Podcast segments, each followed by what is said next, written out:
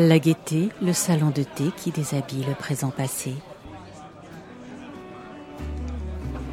En dentelle et tasse en porcelaine, thé à la cannelle et petite madeleine. Rencontre intime autour d'une tasse de thé. Récit de vie joyeux et émouvant à la fois. Confidence à mi-voix.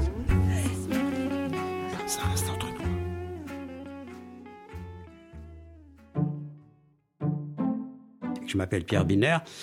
Quand je suis revenu en Europe, j'ai décidé que j'allais enfin peut-être trouver quelqu'un, ou en tout cas être à la recherche ou à l'accueil de quelqu'un avec qui je pourrais vivre une, vraie histoire. Les Américains, c'était très bien, j'avais des relations même suivies avec des, des potes.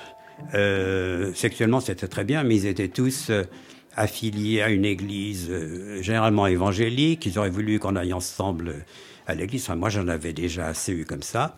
Euh, donc, euh, je ne rencontrais pas ce que je cherchais. Je cherchais l'amour, je rencontrais le sexe, je cherchais le sexe, je rencontrais l'amour. C'était jamais comme il fallait. Je me suis dit, très profondément, il faut que je revienne en Europe si j'en ai l'occasion. Et pour revenir en Europe, je me suis arrêté en, en Irlande, en Irlande, d'abord en Écosse, puis en Irlande, pour, avec des gens de Londres, pour faire une pièce pacifiste dans les ghettos catholiques de l'Irlande du Nord. Et on a fait cette pièce. Et pendant qu'on préparait cette pièce, d'ailleurs on s'est fait euh, copieusement arroser par des cailloux parce que les, les jeunes qui étaient venus voir cette pièce euh, dans la rue voulaient des, fusils et, voilà, ils voulaient pas autre chose. Surtout pas quand on leur, passe de, leur parle de pacifisme. Mais il y avait un groupe à l'université de Belfast qui était un groupe homosexuel masculin. Il faut savoir qu'à l'époque, seule l'Angleterre euh, le, et, avait des lois qui avaient supprimé le délit de euh, le crime de, l'homosexualité. L'Irlande était encore sous le régime ancien de, l'époque victorienne. Donc, euh, j'ai travaillé avec ces garçons et un jour ils m'ont dit ah, on va à Dublin, viens avec nous, on va faire une manif. Et on est allé à Dublin avec des pancartes et on a fait euh, on a tourné autour du consulat britannique, il fallait pas s'arrêter, sinon dans les pays anglo-saxons, si on s'arrête, on se fait arrêter, il faut toujours bouger. Donc on, on faisait le, la ronde autour du consulat britannique, et c'était la première manif de l'histoire de l'Irlande. Et on était bien content parce qu'il y, y, a eu des photos dans tous les journaux avec nos pancartes, euh, aussi bien le Times que, que d'autres journaux, le, Gay Times, qui est un, journal, euh, un, magazine gay que tout le monde lisait aussi. Et toujours est-il que maintenant, euh, ça c'était en 74, maintenant en Irlande, y compris Irlande du Nord, on peut se marier si on est homosexuel. Donc ça valait la peine de commencer quelque chose et je suis très content d'avoir fait partie de cette histoire. Alors je suis arrivé à Genève, euh, pas du tout parce que je savais pas où aller, mais j'avais des, des, liens très importants à Genève. Je connaissais beaucoup de gens dans les, dans les médias aussi. Chaque fois que je passais à, à la radio, euh, quelqu'un m'interviewait, me filait 100 balles, sachant que la troupe de théâtre avec qui je travaillais n'avait pas beaucoup d'argent. Et puis j'ai découvert qu'à Genève existait un petit phare, donc Front homosexuel d'action révolutionnaire, avec peu de gens, mais qui avait quelques activités. Et ça, c'était pas mal. Et puis, euh, je me suis installé, j'ai fini par euh, travailler à la télévision, et toutes les choses sont passées en même temps. J'ai retrouvé ma carte de journaliste, puisque j'avais été critique de cinéma et de théâtre avant, dans un journal. Mais cette fois, je travaillais pour la télévision, et j'ai découvert que je savais, je savais faire, je n'avais euh, pas du tout perdu, euh, perdu la main, que je pouvais euh, faire des interviews, je pouvais faire des, des doublages de, de, films, etc. Et créer des choses. Et en même temps, j'ai rencontré un garçon qui était bisexuel, très belle rencontre, mais euh, je tenais pas particulièrement à vivre avec un bisexuel. Et quelques années plus tard, en 77, j'ai rencontré un garçon euh, avec qui ça s'est euh, vraiment solidifié dans le bon sens, euh, deux ans plus tard, en 79. Et en fait, je suis toujours avec lui. Ça fait donc 42 ans que je suis avec le même garçon. Et nous n'avons pas eu d'aventure. Dieu merci, parce que deux ans après, en, 70, en 80, 81, est arrivé le sida. Et les gens qui ont continué à avoir des aventures à tort et à travers, ou aller dans les saunas, etc., beaucoup sont morts. Et j'en ai vu beaucoup mourir. J'en ai vu un à l'hôpital de Boston une fois, qui en avait pour huit jours. Une fois, je suis allé à Strasbourg, en, c'était en 93, je crois, voir un autre ami américain avec qui j'avais une relation autrefois et qui enseignait la musique là-bas. Il était à l'hôpital, ses parents étaient venus. Et je vais prendre une chambre d'hôtel. Le lendemain matin, je vais à l'hôpital le voir et je dis son nom. On me dit Ah, mais il n'y a personne de ce nom. Euh, non. Ah, attendez, il est à la morgue. Donc je l'ai vu. Je l'ai vu à la morgue. J'ai erré entre la, France et l'Allemagne pendant deux, trois jours avant d'entrer. C'était complètement dévastateur. Et beaucoup, beaucoup, beaucoup de gens sont morts à cette époque. Euh, ce que l'histoire gay se rappelle, mais l'histoire globale euh, LG ne se le rappelle pas. Les lesbiennes n'ont pas du tout vécu ça, ou extrêmement peu. C'était pas directement concernées, elles n'avaient pas le même genre de vie. Euh, tant mieux pour elles, mais ça a été une, une, hécatombe. Et d'ailleurs, le sida n'a pas encore terminé. Bref, le fait qu'avec mon compagnon, qui est toujours le mien aujourd'hui, on ait arrêté d'aller dans des endroits dangereux comme les saunas, etc., euh, aussi bien aux États-Unis qu'en Europe, nous a sauvé la vie et on ne savait pas.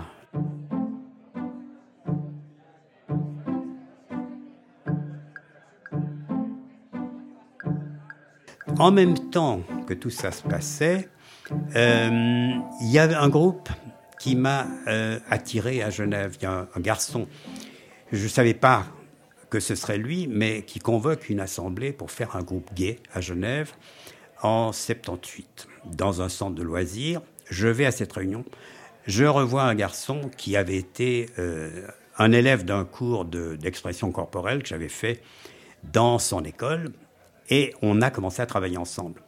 Et très vite, on s'est dit, mais il faut faire des choses qui sortent un peu de l'ordinaire. Il faut travailler à la visibilité gay. Et pour travailler à la visibilité, visibilité gay, il faut qu'on se montre nous aussi. Et l'un des premiers, des premières manifestations qu'on a faites, c'était en 79, on s'est glissé dans la manif du 1er mai avec une banderole qu'on a déployée tout à coup, à la grande surprise de tout le monde. Et les journaux se sont bien aperçus puisqu'ils sont photographiés, que c'est paru partout. Et la banderole qu'on avait, alors que les ouvriers voulaient travailler moins, nous, c'était 40 heures d'amour par semaine, un minimum, groupe homosexuel de Genève. La banderole était rose, on avait écrit en lettres euh, euh, fantaisistes dessus. Et ça a fait euh, la première, la une de, pas mal de journaux. Voilà. Et on a continué sur cette lancée. Et moi, je travaillais à la télévision. Et en 80, on s'est dit, on va peut-être faire appel à une émission qui a beaucoup de succès et qui est toute simple.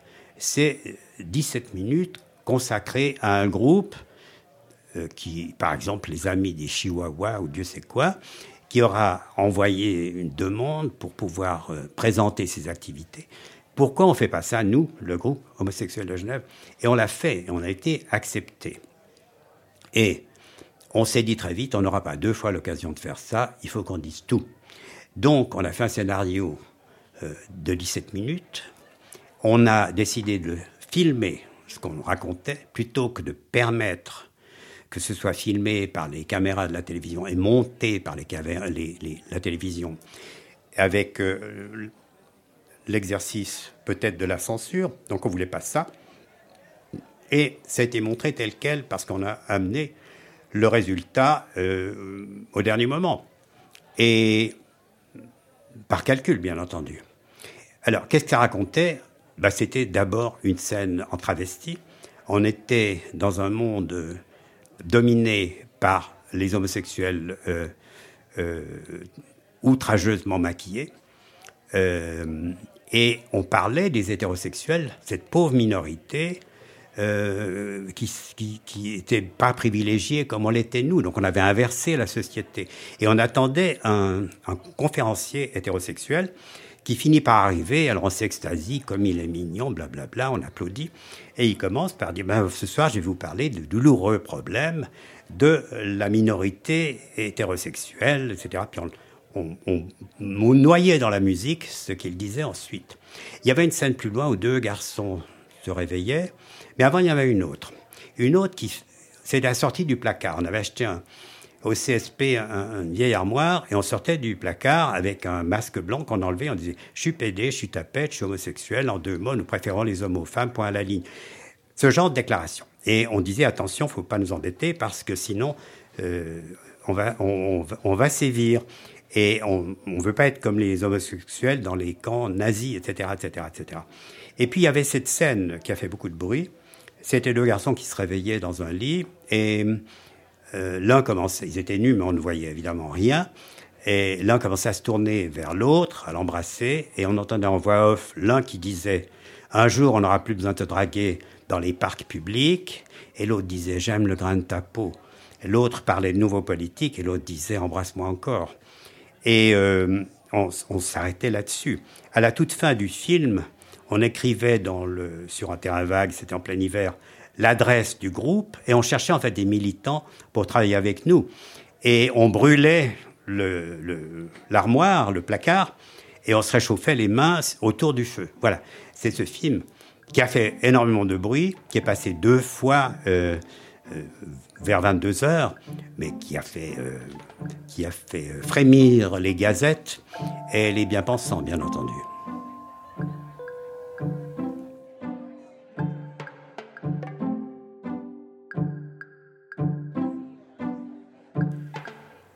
Le film que, le groupe homosexuel de Genève avait fait, qui s'appelait Film Tract du GOG, GHOG, euh, a eu beaucoup de succès. Nous l'avions fait pour trouver des nouveaux militants qui viennent nous aider, parce qu'on était peu nombreux, et on allait, on allait par exemple, soutenir euh, euh, les actions contre le nucléaire en Suisse allemande, et on allait avec une pancarte qui disait ni actif, ni passif, ni radioactif. On faisait toujours des opérations un peu rigolotes et ça marchait très bien. Mais on n'arrivait pas à avoir beaucoup plus de monde avec nous. Et donc on se disait, après ce film de la télévision, comme on a mis l'adresse, on va avoir des retours. Et on a eu des retours. Et on a reçu en fait au moins une centaine de lettres, qu'on a encore d'ailleurs, et presque toutes n'étaient pas du tout des propositions pour venir nous aider à faire la révolution et essayer de rendre encore plus visible l'homosexualité. C'était ça l'idée. Vous voulez voir des gays, vous allez en voir, et c'est pour ça que dans le film, on apparaissait en tant que nous-mêmes. Le lendemain de la diffusion du film, j'étais à la cafétéria, tout le monde savait que c'était moi, ils m'avaient vu avec ma tête de l'époque euh, dans le film. Et j'assumais tout à fait, tout à fait. Et je me suis dit, euh, de toute façon, plus on est visible, mieux on est protégé, plutôt que de se cacher, qui était quand même la technique de beaucoup de gays à l'époque. Il faut faire les choses en douce, il faut aller dans les endroits sombres, il faut, euh, Dieu sait, il faut présenter une image la plus, la plus lisse possible. Et nous, on s'en fichait. Moi, j'avais vécu tout ce que j'avais vécu avant aux États-Unis, donc j'en étais pas là. Et en fait, c'est une tactique qui m'a beaucoup servi dans la vie, même si ça m'a peut-être empêché de diriger la culture à la télévision. So what? Je pense que c'est plutôt une chance d'ailleurs de l'avoir pas eu, ce poste que je convoitais à un moment donné.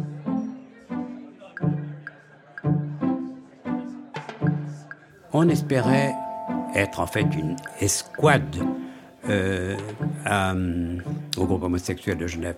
On n'y arrivait pas. Alors, les lettres, c'est centaines de lettres, en tout cas une centaine, un peu plus même, étaient presque toutes des appels au secours de gens de tous les âges.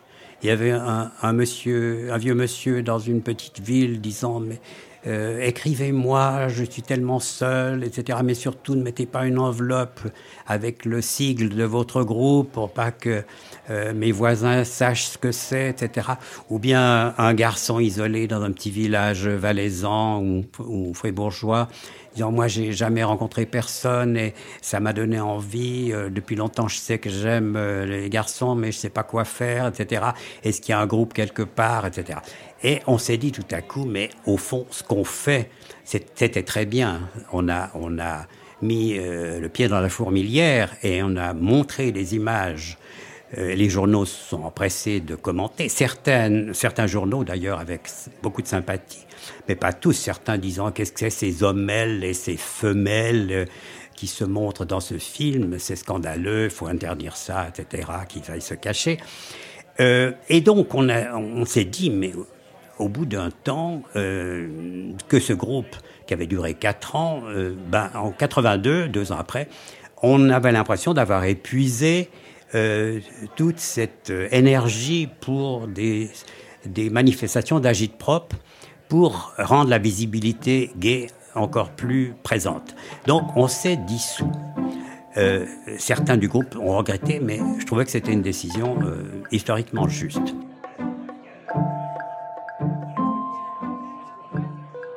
Un jour, j'ai rencontré un garçon avec qui j'étais à l'école primaire et on s'est dit, mais c'était bien, bien, bien, bien des années plus tard, euh, dans les années 90, je pense, on s'est dit, ah ben on va les, on va manger ensemble, d'accord. Et là, je lui ai raconté ma vie, ma vraie vie, avec les, garçons que j'avais connus et, toutes les autres expériences qu'il pu faire dans le domaine artistique, le théâtre, l'opéra et d'autres choses. Et à ma grande surprise, c'était un garçon marié, etc. Il m'a dit, ben moi, j'ai toujours su que j'étais homosexuel. Mais j'ai cru que ça passerait. C'est une histoire qu'on, paraît-il, on entend souvent. Moi, je l'avais jamais entendu, cette histoire. Et bien voilà, ça n'a pas passé. Donc, je me suis marié, une très belle femme, euh, j'ai des enfants, etc. Et euh, j'ai commencé à mener une double vie. Et je mène toujours une double vie, mais il y a eu des, des problèmes. Euh, une fois, j'ai donné mon numéro de téléphone à un partenaire et qu'est-ce qu'il a fait? Il a téléphoné à ma femme pour lui dire, vous savez ce que fait votre mari? Tentative de suicide de, sa femme. Et une autre fois, c'était encore plus sérieux, il s'est fait prendre dans une autre ville, une grande ville, en pleine action, avec quelqu'un d'autre. Euh, l'autre s'en est allé, lui a été arrêté brièvement. Et ce qui est vraiment euh, le plus moche, c'est que euh, le type qu'il a arrêté, étant de la petite ville où, il vivait, a raconté tout. Et toute la ville l'a su. Et ses associés, il avait une entreprise de décoration, l'ont jeté dehors. Et lui est devenu un paria. Et sa femme, nouvelle tentative de suicide. Et depuis, il vit comme ça, avec de temps en temps une, aventure. Il a à peu près mon âge. Euh, et sa vie a été complètement bousillée par euh, le fait qu'il n'a pas assumé. Et quand j'ai fait euh, un jour une conférence sur ces années-là, ça s'appelait les les garçons dans les années 50 et 60, c'était comment? J'ai dit aux jeunes qui étaient en face de moi, qui étaient jusqu'à 25 ans, j'ai dit, bah, si vous êtes en train de m'écouter, c'est que vous n'êtes pas dans cette situation, que vous ne menez pas une double vie, que vous avez euh, décidé de faire avec cette découverte que vous aviez une sexualité différente de celle de vos petits camarades d'enfance. Et ça veut dire que vous, arriverez à faire une vie qui soit belle.